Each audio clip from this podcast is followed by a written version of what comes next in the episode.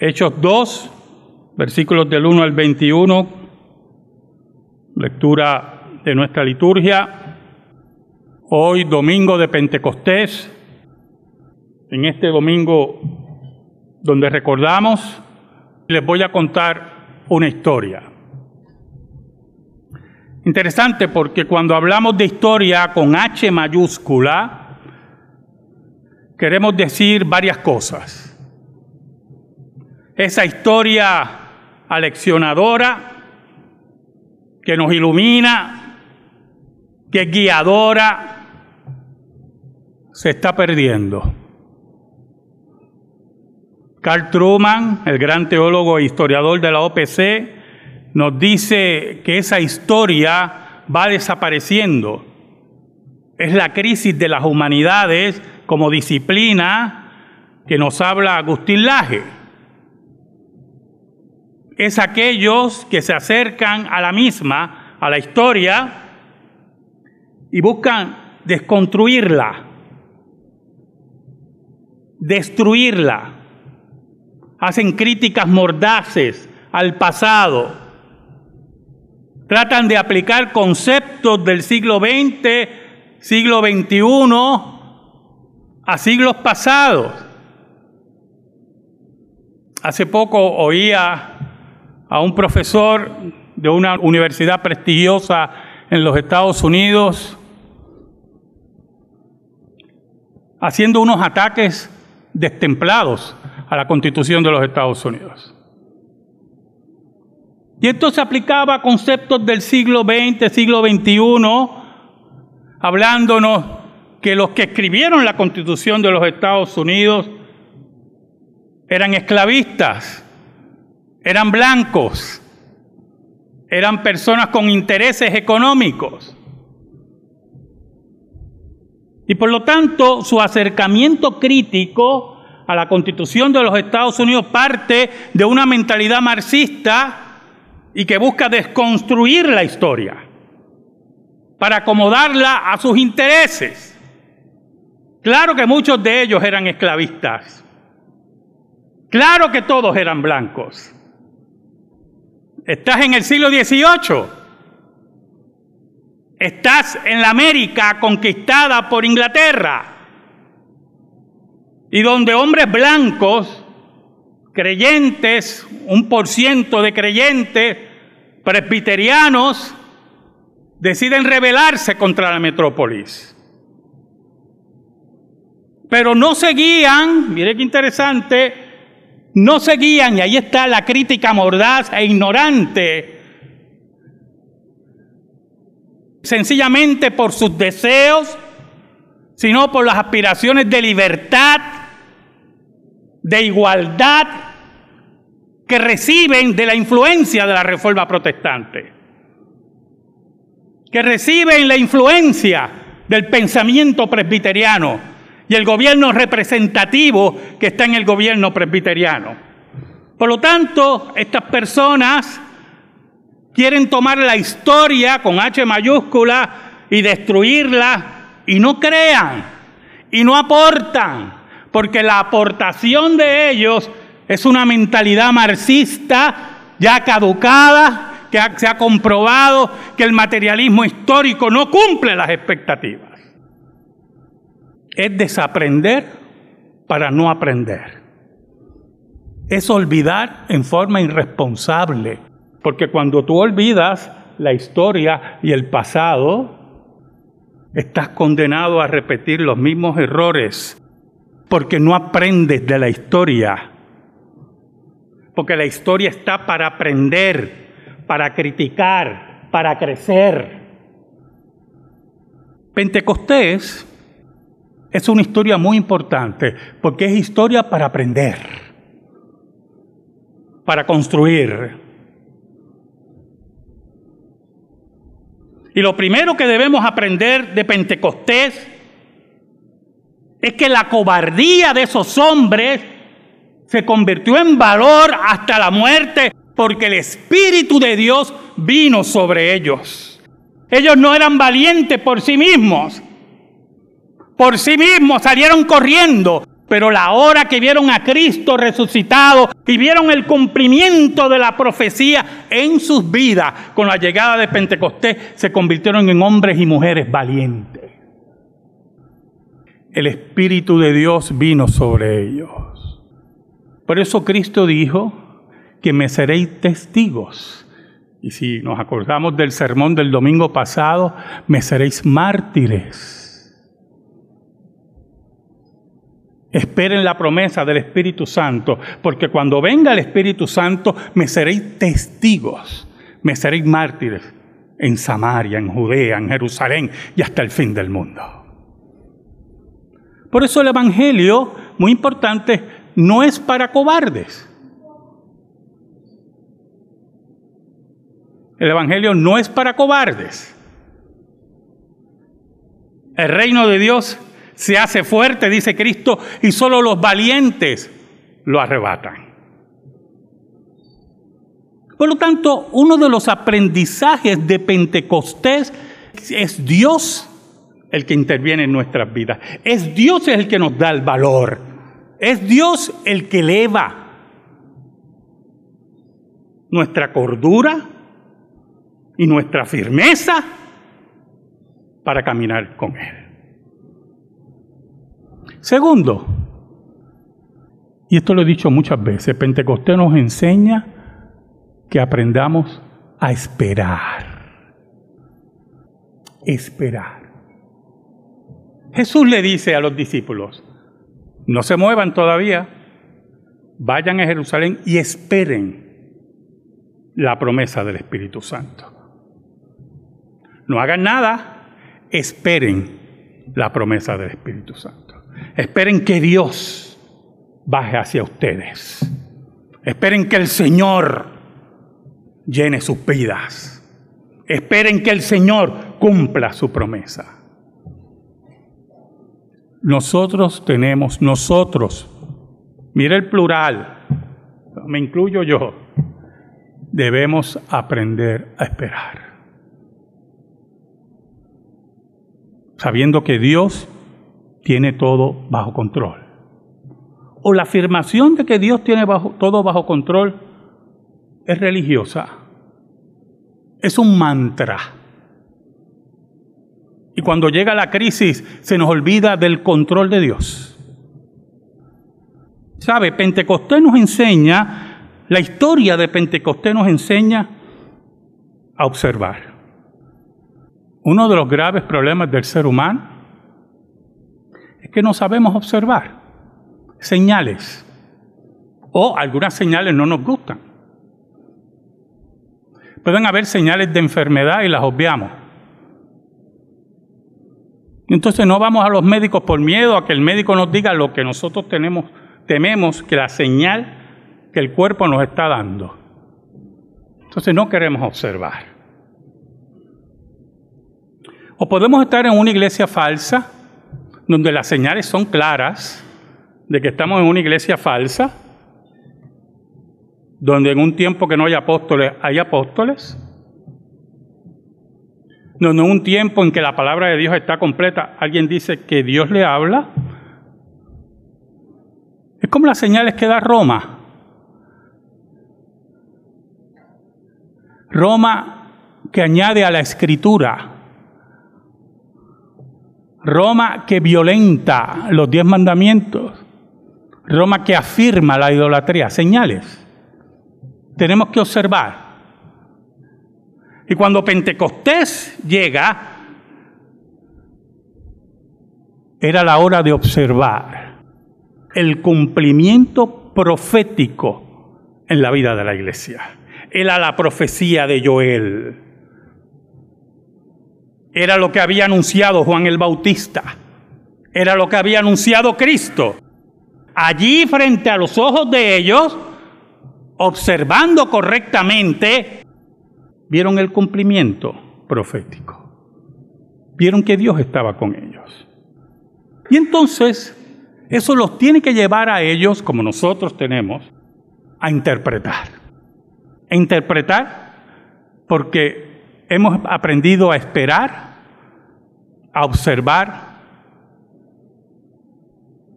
Y vemos, número uno, que el Espíritu Santo viene a ser a una, una nueva comunidad, que es la iglesia. El Espíritu Santo viene para hacer una nueva humanidad. Hay una nueva humanidad y una nueva comunidad y esa es la iglesia. La que Cristo dijo que, que voy a estar con ustedes todos los días hasta el fin del mundo. Es la comunidad de fe, la nueva humanidad que tiene alcance mundial. Y esta es la importancia de las lenguas en Pentecostés. Es el anuncio que el Evangelio de Cristo no se va a quedar en Jerusalén. El Evangelio de Cristo se va a extender, como dijo Cristo, hasta el fin del mundo. Es la reafirmación, hermano. Si interpretamos correctamente, es la reafirmación del Antiguo Testamento. En Joel, Dios prometió el Espíritu Santo, como dice aquí, en la defensa que hace Pedro sobre Joel. Y por lo tanto, allí, en ese reducto lugar, la profecía de Joel se hace patente, se hace real. Es la nueva comunidad, la nueva humanidad, donde se cumple la profecía de Joel. Oiga, yo no sé si usted está entendiendo la historia que le estoy haciendo, con H mayúscula, pero eso ocurrió hace dos mil años. Y aquí hay una comunidad de fe que recuerda esos eventos y que sale de esos eventos, que aprende de esos eventos. Por eso, con Pentecostés hablamos también de apologética. Porque Pedro se levanta en medio de todo lo que está ocurriendo, hermanos hablando en diferentes idiomas, porque por cierto, las lenguas que se hablaban allí, como dice el texto, eran idiomas. Los oímos hablar en nuestros idiomas. ¿Oyó? No es una repetición cacofónica no es una jeringosa que no se entiende, son idiomas. Y por lo tanto Pedro se levanta y defiende lo que está ocurriendo, expone y defiende. En Pentecostés aprendemos que la palabra de Dios y la vida de la iglesia se defiende, se predica, se expone. Recuerde, que en Pentecostés dejamos de ser cobardes y nos convertimos en hombres y mujeres valientes. Y cuando en este mes nos quieren atosigar celebraciones de abominación a Dios, nosotros levantamos la voz y decimos, no, no, somos la comunidad de Pentecostés. Somos los hombres y mujeres valientes que denunciamos el orgullo de un pecado como una abominación terrible a Dios. Eso es lo que hace Pentecostés. No se acomoda. Pentecostés no se acomoda. Pentecostés es incómodo para el mundo. Pentecostés es juicio para los impíos. En Pentecostés vemos el ministerio vicario del Espíritu Santo. El verdadero vicario de Cristo es el Espíritu Santo y no el Papa. Cuando el papado y Roma dice que el vicario de Cristo en la tierra es el Papa, blasfema el nombre de Dios. Porque el vicario de Cristo, Cristo lo dijo, no los voy a dejar huérfanos y enviaré el consolador. Ese es el vicario de Cristo. Pero hay algo que muchas personas se le escapa y que debe estar presente en la mentalidad de todo reformado y tenerlo siempre presente. Pentecostés y las lenguas en Pentecostés son señal de maldición del pacto de gracia sobre Israel. El Israel que no escuchó al Mesías, el Israel que asesinó a su Mesías, el Israel que persigue a su novia. Por eso Pablo en Primera de Corintios 14 versículos del 20 al 22 dice lo siguiente: Hermanos, no seáis niños en la manera de pensar, más bien ser niños en la malicia, pero en la manera de pensar sed maduros. En la ley está escrito, por hombres de lenguas extrañas y por boca de extraños hablaré a este pueblo y ni aun así me escucharán. Estamos en el capítulo de las lenguas en 1 Corintios 14. Así que las lenguas son una señal no para los que creen, sino para los incrédulos, que es Israel. Pero la profecía es una señal no para los incrédulos, sino para los creyentes. ¿Y de dónde Pablo dice eso? Está citando Isaías 28:11. Los asirios, opresores de Israel, la historia, volvemos a la historia, aprender de la historia. Pablo nos está invitando a aprender de la historia y de la profecía. Los asirios, opresores de Israel, por Israel no escuchar a los profetas. Ellos serían sus maestros ahora en otra lengua que no entendían. Ellos ahora iban a ser esclavos de los asirios, esclavos de otro idioma, de otras lenguas. Y las lenguas en Pentecostés se convierten en el cumplimiento profético de la maldición del pacto de gracia sobre Israel por haber rechazado a su Mesías y por haber asesinado a Cristo. Es el recoger, escuche,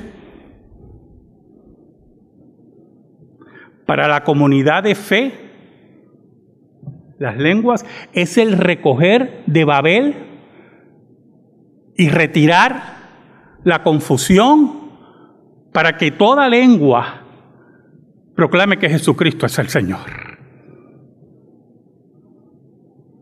Por eso que usted ve que el don de lenguas, que era una señal de maldición a Israel, y era un medio de revelación a la iglesia local, va cesando, porque su propósito se cumple. Y hoy el Evangelio, el propósito se cumple, uno de los propósitos, se predica y se habla en español, en inglés, en chino, en sueco. ¿Quiere que siga la lista? Es larga. En hindi. Oiga, la Biblia se traduce a cientos de idiomas, siendo el libro más traducido, con planes de las diferentes sociedades bíblicas. Para el 2050 la Biblia está en todos los idiomas. Por eso es que el don de lengua cesa, porque se cumple la profecía en el primer siglo. Y se mantiene como señal de maldición a Israel. Allí en Pentecostés, Pedro señala el pecado de Israel. Ustedes que asesinaron al autor de la vida. ¿Qué es Pentecostés, hermano? Hoy que lo celebramos conjuntamente con todas las iglesias del mundo, todas las iglesias del mundo, sean presbiterianas, metodistas, católicas, romanas, todas celebran Pentecostés. Hoy el mundo tiene que estar escuchando del Espíritu Santo aunque no le guste. Hoy, en el mes de la pecaminosidad para algunos, hoy proclamamos que el Espíritu de Dios descendió sobre la iglesia y levantó hombres y mujeres valientes para llevar el Evangelio hasta el fin del mundo. Ese evangelio que un día llegó a estas costas, a esta isla pequeña. ¿Qué es Pentecostés para ti? ¿Sabe, hermano? Cuando entendemos la historia,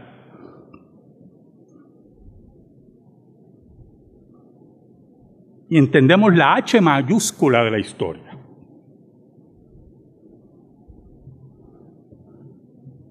miramos hacia atrás. Y entendemos que la nueva comunidad formada por el Espíritu de Dios, que hoy recordamos,